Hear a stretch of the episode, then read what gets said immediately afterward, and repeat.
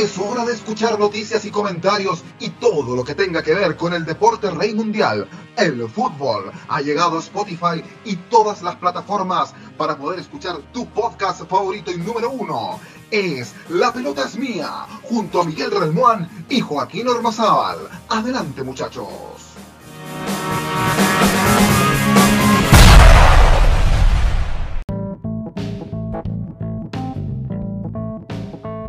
La pelota es mía, claro que sí. Día viernes le damos la bienvenida a todos aquellos que nos están escuchando en nuestro podcast a través de Spotify y otras plataformas también como Google Post, eh, Google Podcast, digo, perdón. La pelota es mía, pero con esta, con esta versión de día viernes llamada Dame Gol América. ¿Y por qué Dame Gol América? Ya se lo vamos a contar de inmediato, pero antes presento a mi compañero Miguel Relmuán. ¿Cómo te va, Miguel? Hola Joaquín, ¿qué tal? ¿Cómo estás? Eh, un saludo a toda la gente que nos está escuchando en este podcast, a pasarlo bien y espero que les guste. Claro que mente que sí.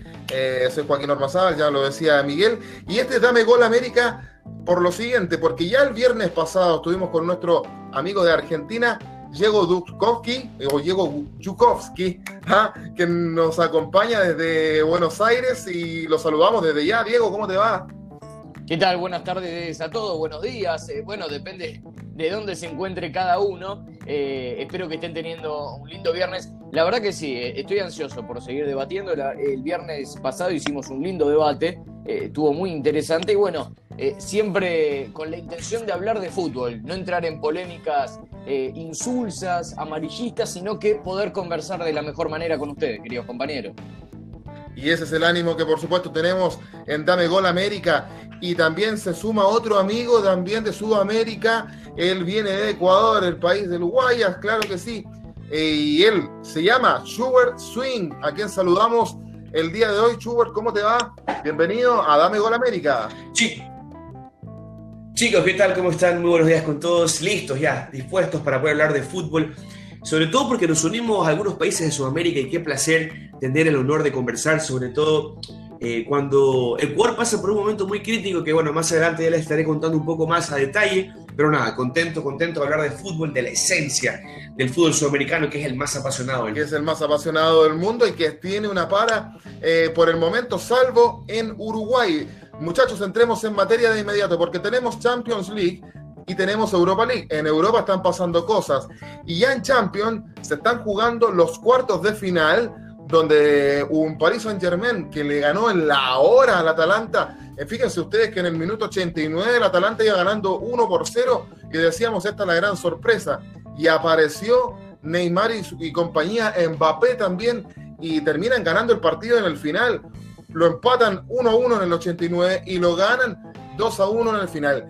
Y el día de ayer, eh, la sorpresa, el Leipzig, un equipo que fue formado, eh, que fue fundado en el año 2009 y que hasta el 2017 jugaba en segunda división alemana, desde ese año que está en primera, y dejó ni más ni menos que afuera al Atlético de Madrid del Cholo Simeone, eh, ganándolo por 2 a 1 con un muy buen juego de él eh, Leipzig y con un tremendo defensa central como Upa Mecano. De eso vamos a estar hablando y otros temas también el día de hoy.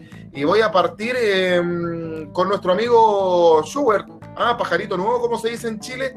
¿Cómo ves estos cuartos de final de Champions donde el día de hoy juega el Bayern Múnich y el Barcelona? Gran partido el que estamos esperando y mañana juega el Manchester City frente al Olympique de Lyon. De Lyon. Eh, Comienzo contigo, Schubert. ¿Cómo ves estos cuartos de final?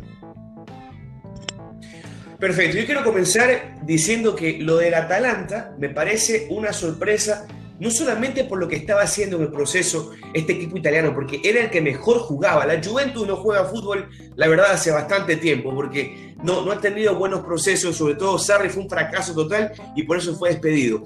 Pero más allá de aquello, el Atalanta demostraba algo diferente, algo mucho más constante. Me parece que tuvo la oportunidad perdida porque no supo mantenerse. Cuando tú, cuando tú estás en un partido de fútbol, sobre todo, y tienes un estilo italiano, Italia se caracteriza por eso, gana mundiales por eso mismo pero el problema del Atlanta es que se desinfló.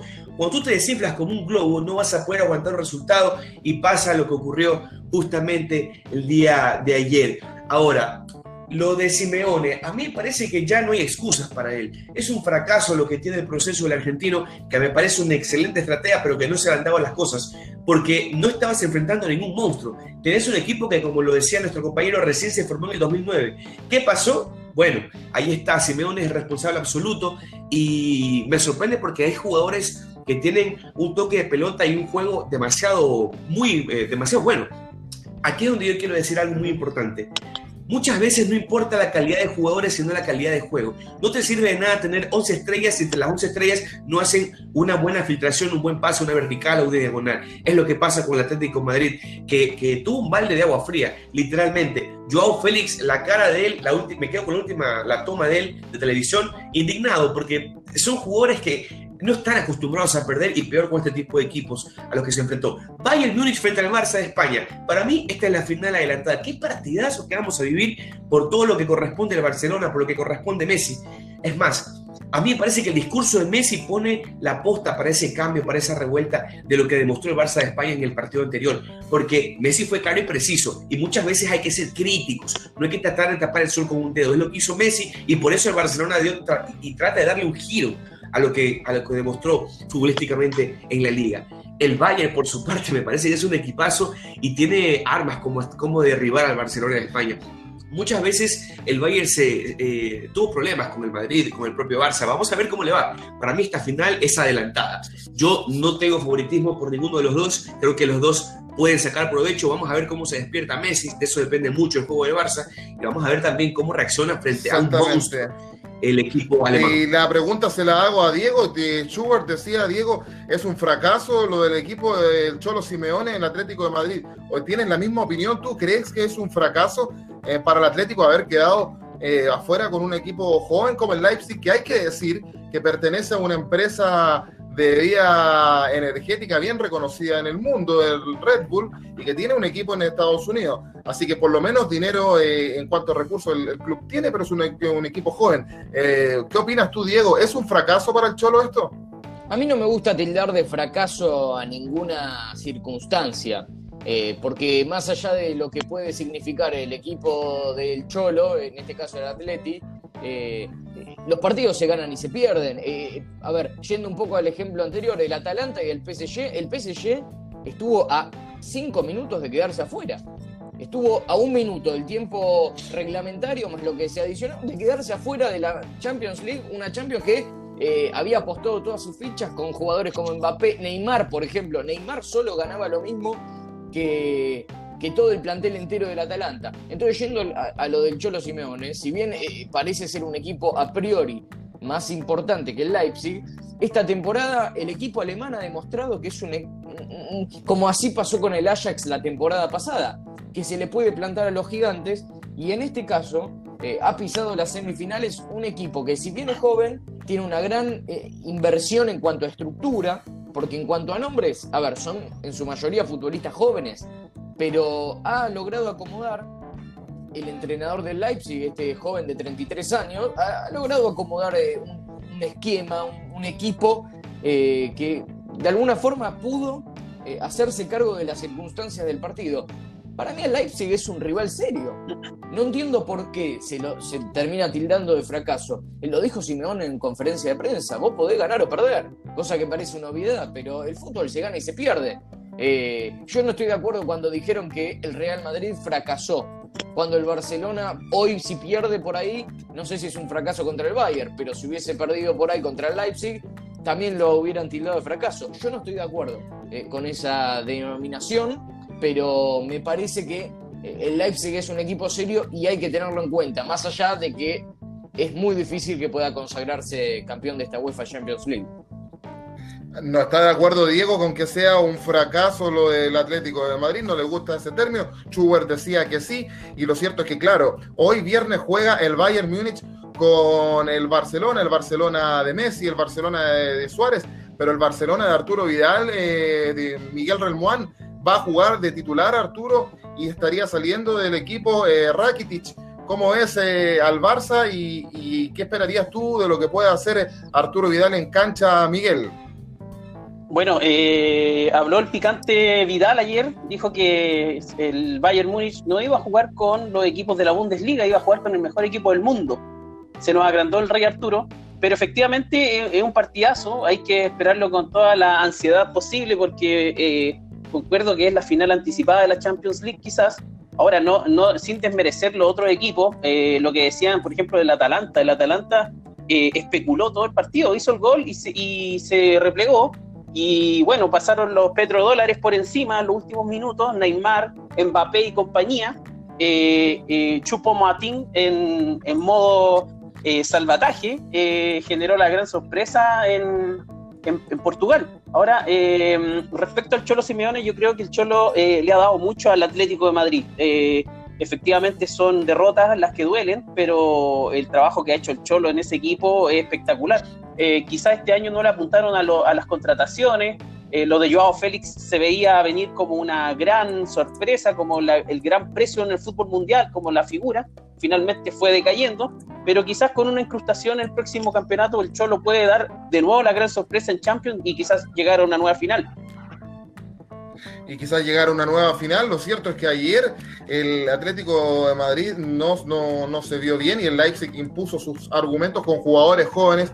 Yo decía en la introducción, Upa Mecano, 21 años muchachos, fíjense ustedes, y juega como, como un viejo crack. Eh, no nos olvidemos del partido de mañana sábado, Manchester City frente al Olympique de Lyon, otro equipo eh, francés, eh, Schubert. Eh, uno podría pensar que el, Manchester City es el gran favorito, pero los partidos hay que jugarlos, ¿no, Schubert? A ver, sí, hay que jugar los partidos. Yo quiero enfatizar en algo. Lo que pasa es que los partidos se ganan y se pierden, yo no digo que no, pero lamentablemente el fútbol vive de resultados. El proceso de Simeone es lo que lo deja todavía manejar y dirigir este equipo español. Porque si hubiera sido un técnico que no hubiera trabajado un proceso, él lo hubiera sacado ayer mismo el comunicado de rueda de prensa. Pero yo sí quiero enfatizar que el City, por ejemplo, para este partido, tiene que olvidarse del favoritismo. El que se confía en este tipo de partidos puede pasar una factura muy importante. Los dos por algo están donde llegaron.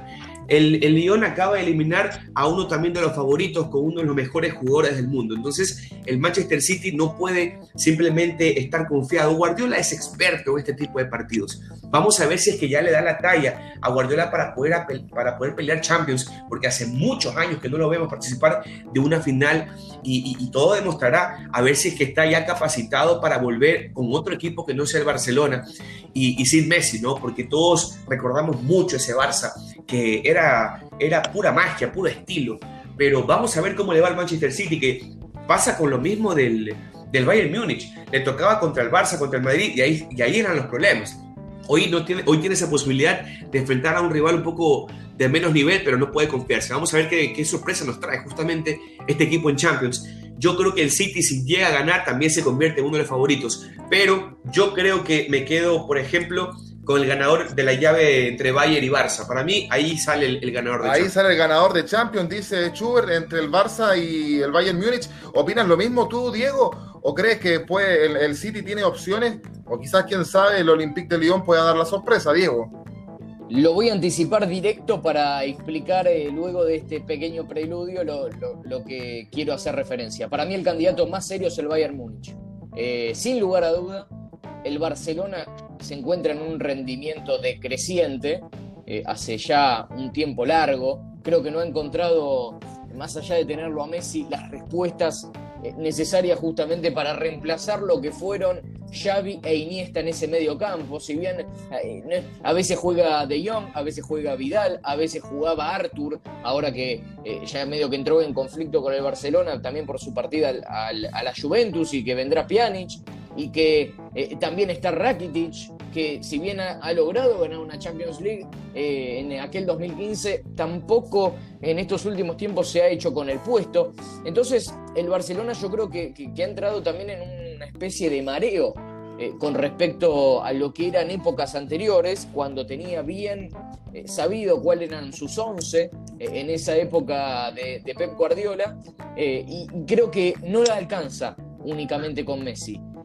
A ver, ayer lo, veíamos, por ejemplo, con el caso del Leipzig contra Simeone. Más allá de alguna que otra individualidad, el Leipzig colectivamente fue superior. Y hoy no se gana únicamente con figuras.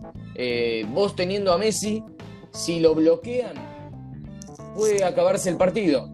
Entonces, en este caso yo creo que el Bayern está mejor colectivamente, arrancó antes su liga, tiene mayor rodaje de competencia hace ya un tiempo largo, tiene un goleador en gran forma como lo es Robert Lewandowski.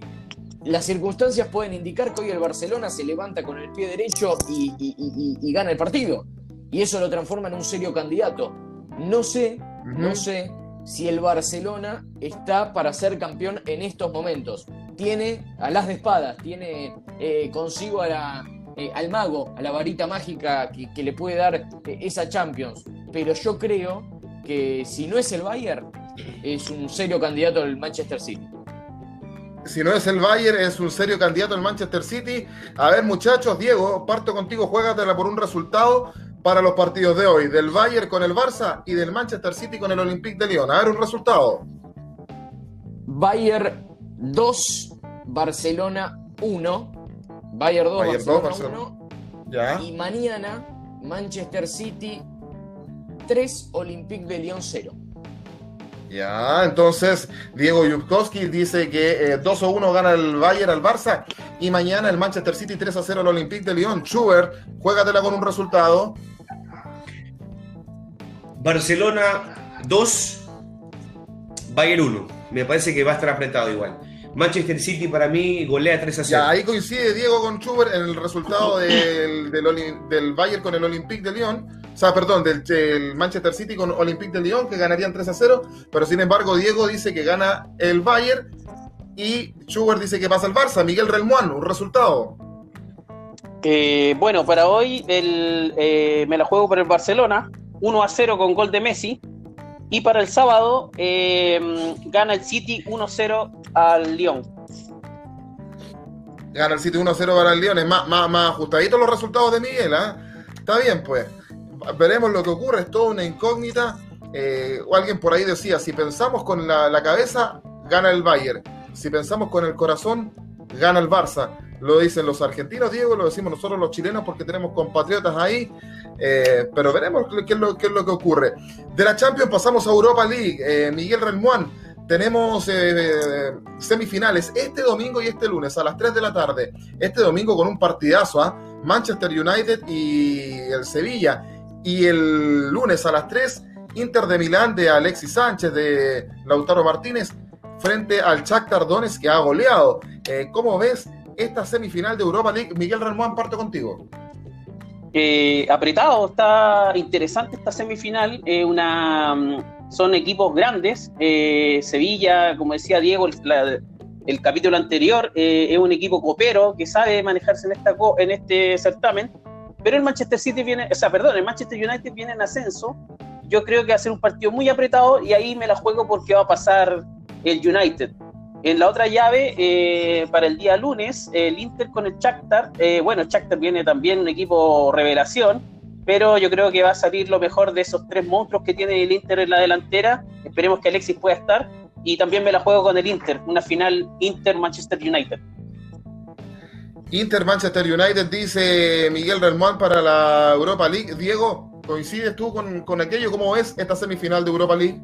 Eh, concuerdo, concuerdo. Yo creo que, el Manchester United hoy tiene una pizca de superioridad por sobre el Sevilla, aunque el partido que ha hecho el otro día justamente ante los, ante los Lobos, ante los Wolves, eh, ha, sido un gran partido. El del Sevilla, pero mejor aún el que ha jugado frente a la Roma eh, en los octavos de final. Por eso el Sevilla para mí viene en una buena forma y creo que puede llegar a pelearle el partido al Manchester. Ahora, si aparecen las grandes figuras del United, eh, yo creo que, puede llegar a, estar en la final junto con el Inter. Eh, me parece que si Vanega hubiese decidido otro destino, hubiese sido lo mejor para él, pero puede llegar a ser el último partido de, de Vanega en el Sevilla, que, que, se irá finalmente de la institución del Sánchez Pijuán. y ha elegido un destino bastante exótico, ¿no? ustedes no sé si están al tanto, pero eh, yo creo que, la final va a ser esa, Manchester United frente al Inter. Evidentemente, siempre nos dejamos llevar eh, por, también la grandeza de los equipos, ¿no? Sí, Diego, antes de ir con Schubert, eh, lo de Vanega, ¿dónde estaría sonando Vanega en este momento? Se iría a jugar a, a un equipo de Arabia Saudita, el Al-Shabaab. Es un, Ah, un- un- A ver, si uno se pone a pensar, Vanega por ahí, en caso de, de- de tener la- las ganas de venir a la Argentina, yo creo que sería muy bien recibido en Boca Juniors. eh, yo creo que sería muy bien recibido eh, en Newell's Old Boys de Rosario, ya que tuvo en su momento seis meses y él se declaró hincha eh, de ese equipo. Pero llama la atención que un jugador de la talla de Vanega, que tiene por ahí la posibilidad de, si tiene un buen rendimiento, de, de volver a la selección argentina, vaya uno a saber si están en los planes de Lionel Scaloni, pero eh, Vanega va, va a terminar jugando en Arabia Saudita, algo, algo bastante raro, pero que abunda eh, el dinero allí. Bien, Schubert, ¿cómo ves tú esta semifinal de Europa League? Eh, ¿Concuerdas con Miguel y Diego que los grandes favoritos son el Inter y el Manchester United para llegar a la final? Pero en el caso del Inter, no descuidar del Shak- el Shakhtar que, que, que ha goleado. ¿Cómo, ¿Cómo lo ves tú, Schubert? A ver, yo creo que el Manchester United no tiene buenos partidos hace bastantes años. Para mí, el proceso del United ha sido bastante triste, la verdad. Eh, no, no le veo la posibilidad, más que por el nombre. Yo creo que el United en los últimos torneos que ha jugado internacionales ha jugado con eso, con, con la carta y con, con el nombre que tiene, ¿no? Por todo lo que representa y lo que representó, mejor dicho. Porque por el momento el United ha invertido millones de dólares años tras año con Zlatan, con Pogba, etcétera, y no terminan funcionando. Yo creo que el Sevilla viene mejor. El Sevilla viene mejor, viene eliminando equipos interesantes, jugando muy bien a la pelota y sobre todo porque el Sevilla eh, creo yo que ha tenido por lo menos más muestra de fútbol, un poquito más de toque y más, más explosividad que el propio Manchester United. Yo voy por el Sevilla en ese costado. Ahora, en el otro, a mí me parece que el Inter era la promesa para, eh, para este año, sobre todo para el, para el calcio, ¿no? Pero bueno, ya todos sabemos la historia. A mí me encanta el juego de Lautaro Martínez, eh, me gusta mucho también Eriksen. Yo creo que me voy más por el Inter en este lado, si concuerdo con ustedes, pero no debe confiarse porque el rival que va a enfrentar es justamente uno que viene goleando. Entonces, cuando un equipo viene inspirado, viene goleando, puede, puede tener esa, esa sensación y, esa magia también como para poder ganarle un grande y tumbar y dar sorpresa, como puede suceder en este caso con el Inter de Milán. Entonces, eh, para Schubert Swing dice que podría ser la final de Sevilla-Inter. En tanto, Diego y Miguel dicen que Inter-Manchester United va a estar interesante también en la semifinal de Europa League. Muchachos, pasamos de inmediato a las ligas locales, eh, donde eh, no se comienza a jugar en la mayoría de los países. Sí, en Uruguay. Schubert, ¿cuál es la situación de la liga local en Ecuador? ¿Se va a comenzar a jugar o todavía no hay una fecha tentativa? Bueno, aquí en Ecuador comienza el campeonato exactamente hoy.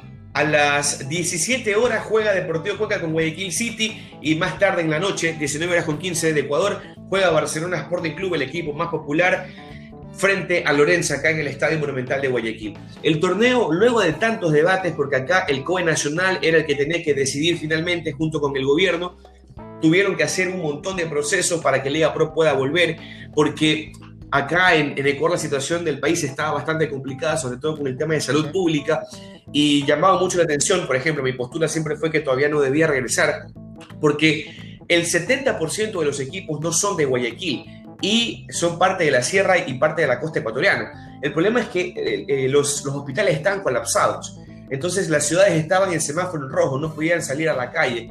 eh, y, y era muy complicado, porque tú decías, ¿cómo vas a jugar un torneo cuando el 70% de los equipos son de estas ciudades y los hospitales están colapsados. Guayaquil es el la única ciudad que está estable realmente, y, y acá solamente está Barcelona Sporting Club, el Club Sport Emelec y Guayaquil City, son tres equipos. Pero bueno, finalmente Liga Pro hizo todo el procedimiento. Hay algunas cosas donde eh, trataron de, de pulirlas y hoy vuelve el torneo, la gente está contenta, esperemos que no haya banderazos, ¿no? como en Perú, que Perú tuvo que otra vez sancionar y, y- y se, cancel, se canceló el, el torneo ya. Vamos a ver cómo es la disciplina de los ecuatorianos acá. Yo diría que ya deberían aprender la lección con lo que sucedió con, con- con Perú. Pero el torneo se vuelve muy bueno porque arrancó de una manera muy sorpresiva, sobre todo la tabla de posiciones. Eh, Emelec, Barcelona, Liga de Quito tienen Copa Libertadores y Copa Sudamericana, por eso es que no arrancaron tan bien. Liga de Quito sí, está segundo, pero de ahí Barcelona está en séptimo lugar, el conjunto del Emelec está peor, está en el puesto número 11, y el conjunto Independiente del Valle, que es el actual campeón de la Copa Sudamericana, está en sexto lugar. Repito, sí, es verdad que han habido ciertos, cambios, ¿no? Porque los equipos han preferido poner la carne más fuerte a la parrilla en Copa Libertadores y en Copa Sudamericana, pero ahora no es excusa, vamos a ver cómo se levanta. Y algo muy importante, chicos, eh, ya falta muy poco también para el clásico del astillero, que la próxima semana, el día domingo, se juega acá en Guayaquil, Barcelona frente al Emelec, así que se viene una semana muy importante. Partidazo entonces ese Barcelona con el Emelec, un clásico de Ecuador. Diego, la situación en Argentina, nos decías la semana pasada que se, habla de octubre, ¿Cómo, cómo, cómo, ¿cómo está la cosa por allá? Porque más, incluso se dice que se va a hacer una vacuna en Argentina, pero bueno, eso es, eso es otro tema, pero la vuelta del fútbol, hay fechas, uno ve que hay, el mercado se está moviendo también ahí en, Argentina, Diego. Sí, a ver, eh, en cuanto a la fecha, la primera está programada para que inicie el día 27 de septiembre y el torneo, eh, esto eh, es muy complicado de explicar, pero vamos a intentar hacerlo de la mejor manera porque cada semana aquí en el fútbol argentino va cambiando todo, es, es increíble. La idea es que empiece el 27 de septiembre, se desarrollaría en 13 semanas, todavía no está del todo definido, eh, ya que en octubre hay fecha de eliminatorias eh, y eso cortaría obviamente un poco el torneo eh, y las finales se disputarían el 19 de diciembre. a ver, ¿cómo se va a jugar este torneo? Se va a dividir a los equipos del fútbol argentino en cuatro copones de seis equipos cada uno. O sea, en cuanto a categoría de equipo, se va a estar dividiendo el copón. En un copón lo integrarían los, o sea, el copón 1, por ejemplo, lo integrarían Boca, River, Independiente, Racing, San Lorenzo y Vélez, que son los eh, seis clubes más importantes que tiene eh, en este momento el fútbol argentino. Y eh, van a estar conformados, después de esos seis copones, en seis grupos de cuatro equipos cada uno. ¿Qué va a suceder? De esos eh, de esos grupos, de esos cuatro, eh, perdón, de esos seis grupos, es un tanto engorroso, por eso explicarlo. De esos seis grupos que van a conformarse por cuatro equipos, los dos primeros van a ir a una fase campeonato y los dos últimos van a ir a una zona eh, como de segunda, por así decir, pero no para descender, porque se han quitado los descensos en el fútbol argentino, así como ha sucedido en México, por ejemplo. los de la fase campeonato eh, van a conformarse eh, en dos grupos, obviamente. los dos primeros eh, de, cada, de cada grupo, perdón, el primero de una de las dos zonas y el primero de la otra de las dos zonas de la fase de campeonato se van a enfrentar en una final en el que se va a determinar el campeón. Y a partir de eso también se van a definir quiénes van a ser los que jueguen la Copa Libertadores. No sé si se termina de entender todo, eh, pero la verdad que es bastante complicado. En vez de hacer un torneo corto en el que todos se enfrenten contra todos, quieren hacer eh, partidos de ida y vuelta en una primera ronda, después eh, que se jueguen partidos únicamente de ida, como estamos viendo ahora en la Champions League. es una situación bastante compleja que ya ni los dirigentes saben cómo afrontarla. Es bastante engorroso la situación entonces del sistema de campeonato en Argentina. Veremos cómo se desarrolla eso. Y acá en Chile, Miguel Relmuán, esta semana se reunió la ministra del Deporte, Cecilia Pérez, con el presidente de la NFP, eh, Milad, y los presidentes de los clubes. Y hay ciertos estadios habilitados para jugar el fútbol chileno. Miguel Relmuán, ¿cómo, qué, qué se visualiza con el campeonato chileno de fútbol? Bueno, en Chile eh, hay 21 estadios en la lista de preevaluación. Eh, hay una disposición que tiene que ver con temas sanitarios, eh, camarines, espacios físicos, lugares donde se encuentran. Y dos, dos estadios emblemáticos estarían con disponibilidad restringida, el Nacional y la Cisterna de Palestino. entonces, el resto de los estadios estarían preaprobados. La fecha de vuelta del torneo chileno es para el 28 de agosto con partidos pendientes y ya la semana siguiente vendría una fecha completa y la subsiguiente vendría eh, el clásico Colo Colo Universidad de Chile. Eh, obviamente todo sin público, así que también bastante mm, eh, poca información respecto a algunos contagios que han habido en algunos equipos chilenos, pero se ha manejado en cuatro paredes con las de autoridades correspondientes se ha manejado en cuatro paredes con las autoridades correspondientes, no han sido muy claros con la ciudadanía. Decir que lo decía Miguel, y en todos los, estadios del continente no nos imaginamos que eso va a ser así. Los partidos serán sin público. Algo muy corto para el cierre.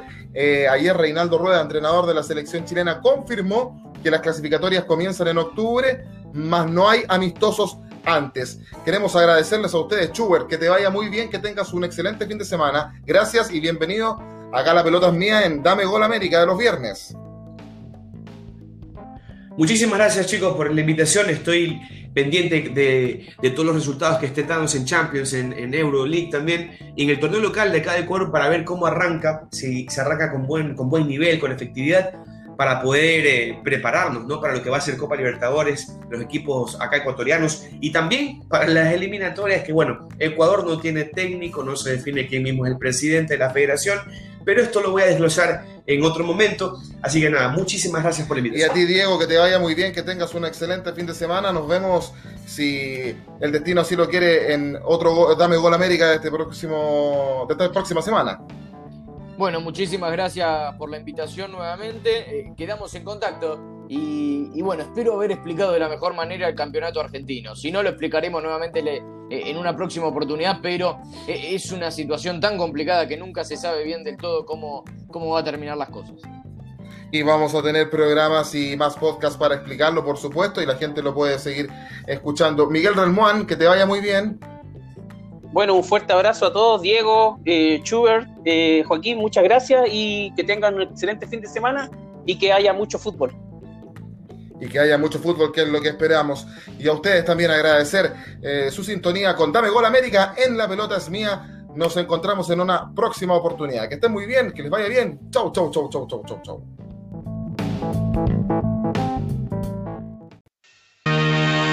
Gol, gol, gol, golazo terminaron los minutos más fabulosos para hablar del balompié nacional e internacional. Fue La pelota es mía, que regresará en otro momento junto a Miguel Relmuán y Joaquín Ormazábal.